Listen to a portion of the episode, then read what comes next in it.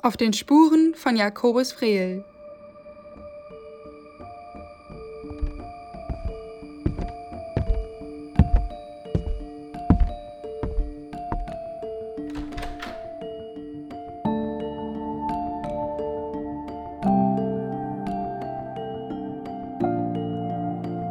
Ein Podcast auf der Suche nach einem rätselhaften Maler.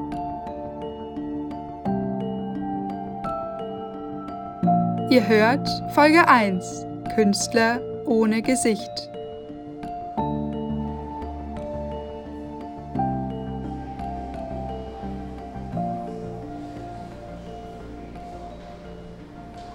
Meine Damen, meine Herren, wir kommen nun zu unserem nächsten Stück. Als nächstes steht ein Gemälde eines unbekannten Malers auf dem Programm. Es handelt sich hierbei um eine vertikale Innenraumansicht, Holztafel, mittleres Format. Die in sich gekehrt wirkende Frauenfigur und die hohen Kreuzstockfenster deuten auf die niederländische Interieur-Malerei des 17. Jahrhunderts hin. Die Gebote beginnen bei 1000 Euro. Wer bietet 1000 Euro? Ja, der Herr mit der Nummer 23. Wir sind bei 1100 Euro. 1100 für die Nummer 10. Höre ich 1200? 1200 für ein niederländisches Genregemälde? Ah, die Nummer 23 wieder. 1200 zum ersten, 1200 zum zweiten und 1200 zum dritten. Verkauft. Das unbekannte Interieur-Gemälde geht für 1200 Euro an den Herrn mit der Nummer 23. Herzlichen Glückwunsch! Heute muss mein Glückstag sein. Endlich ein weiteres Stück für meine Sammlung. Hallo, meinen herzlichen Glückwunsch. Aber sag mal, warum hast du dich für das Gemälde eines Unbekannten so ins Zeug gelegt? Du als Historikerin müsstest doch wissen, dass sich so manch ein namenloses Bild im Nachhinein als Meisterwerk herausstellt. Bei diesem hier habe ich ein gutes Gefühl. Sieh mal, es ist mit J.V. signiert. Es würde mich nicht wundern, wenn wir hier einen Vermeer vor uns haben. Einen Vermeer? Das glaube ich nicht. Dieses Bild ist so düster und monochrom. Vermeer arbeitet doch mit fein abgestimmten Farbwerten, die miteinander korrespondieren. Denk mal an das strahlende Blau und Gelb der Milchmarkt. Naja, du hast schon recht, dieses Bild ist sicher etwas speziell. Aber von wem könnte es denn dann sein? Tatsächlich hat mir neulich ein Kollege von einem ganz ähnlichen Bild erzählt. Bei dem ist die Signatur auch auf einem Papierfetzen geschrieben, der auf dem Boden liegt. Aber da waren es nicht nur Initialen. Dort steht der volle Name des Künstlers, Jakobus Frehl. Über den weiß ich aber kaum etwas. Wann und wo sind seine Bilder entstanden? Wurde er dabei von Vermeer beeinflusst? Und welchen Stellenwert hatte er als Künstler? Lass uns ein paar Nachforschungen anstellen und uns dann wieder treffen.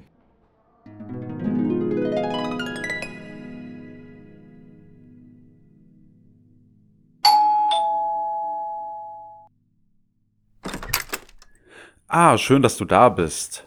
Ich werde einfach nicht schlau aus diesem Vrel. Da dachten wir, ist erst einmal der Name des Künstlers bekannt, wissen wir, mit was für einem Bild wir es zu tun haben. Aber nichts da. Genau, da signiert der Gute seine Bilder schon in zig verschiedenen Schreibweisen, mal mit V, mal mit F vorne, und trotzdem taucht sein Name in keinem Kirchenbuch, Bürgerliste oder sonst einem Dokument aus den nördlichen Niederlanden zu der Zeit auf. War er überhaupt dort tätig? Oder im 17. Jahrhundert? Oder liegen wir da ganz falsch? Hast du noch Hinweise dazu gefunden? Weißt du noch, was mein Freund in Wien über die Entstehungszeit der Bilder gesagt hat? Ja, natürlich. Mittlerweile wurden Jakobus Frehl einige Bilder zugeordnet, aber nur eins davon ist datiert. Hier, seht ihr die kleine Zahl auf der Rückwand? Da steht 1654 neben dem Namen. Um nicht nur dieses eine Bild datieren zu können, habe ich einen Kollegen aus der Dendrochronologie zu Rate gezogen. Halt dich fest, er hat gesagt, Mein Spezialgebiet ist die Altersbestimmung von Holz anhand der Jahresringe. So habe ich auch die Holztafeln, auf denen Vrel gemalt hat, untersucht. Die frühesten Werke entstanden in den 1630er Jahren und die spätesten in den 1660ern. Was? Vrel war schon in den 1630ern aktiv. Weißt du, was das für die Beziehung zwischen Vrel und Vermeer bedeutet? Ja, sicher. Vermeer wurde 1632 geboren und ist 1675 gestorben. Das heißt, Vermeer wurde womöglich von Vrel beeinflusst. Aber Vermeer hat doch in Delft gelebt. Und ich glaube nicht, dass Vrel in Holland aktiv war. Zusammen mit einem Architekturhistoriker habe ich einige seiner Straßenansichten analysiert, um ihm auf die Spur zu kommen. Schau dir mal an, wie Vrel die Fenster malt. Sie haben keine Simse und wurden zusammen mit der Fassade hochgemauert. Diese Bauweise findet sich eher im Nordosten der Niederlande, in Holland nur selten. Und wie er die Straßen darstellt. Dieses Kopfsteinpflaster passt auch nicht nach Holland. Das ist ein Moorgebiet und es gibt nur wenig solcher Feldsteine. Hm, Okay, aber war er in dieser Region ein erfolgreicher Künstler? Wenn ich mich recht erinnere, ist der einzige bekannte Käufer seiner Werke der Erzherzog Leopold Wilhelm von Österreich. Überleg mal, wie viele Repliken in Vrels Öffre zu finden sind.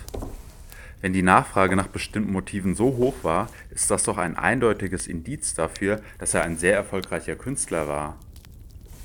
Und doch wissen wir nichts über andere Käufer.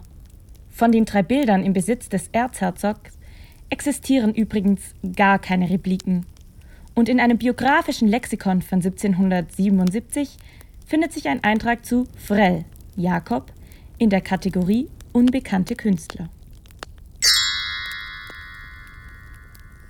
Wie erklärst du dir dann die Vielzahl an Repliken?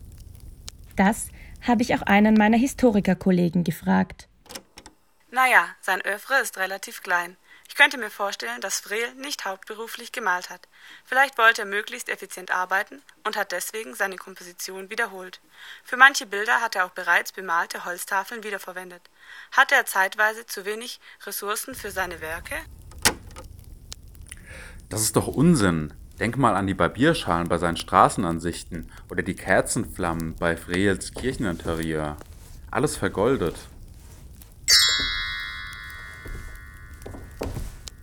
Oh, jetzt haben wir so viele Experten befragt, Bilder untersucht und Archive durchforstet und doch ist das Bild so rätselhaft wie zuvor.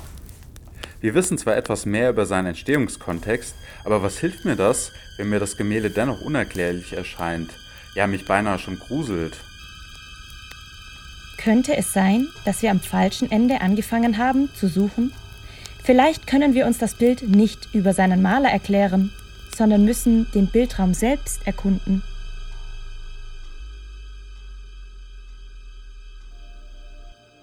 Auf den Spuren von Jakobus Vrehl. Eine Produktion von Studierenden der Universität Konstanz unter der Leitung von Karin Leonhardt und Beate Ochsner. Entstanden in Kooperation mit der Alten Pinakothek München.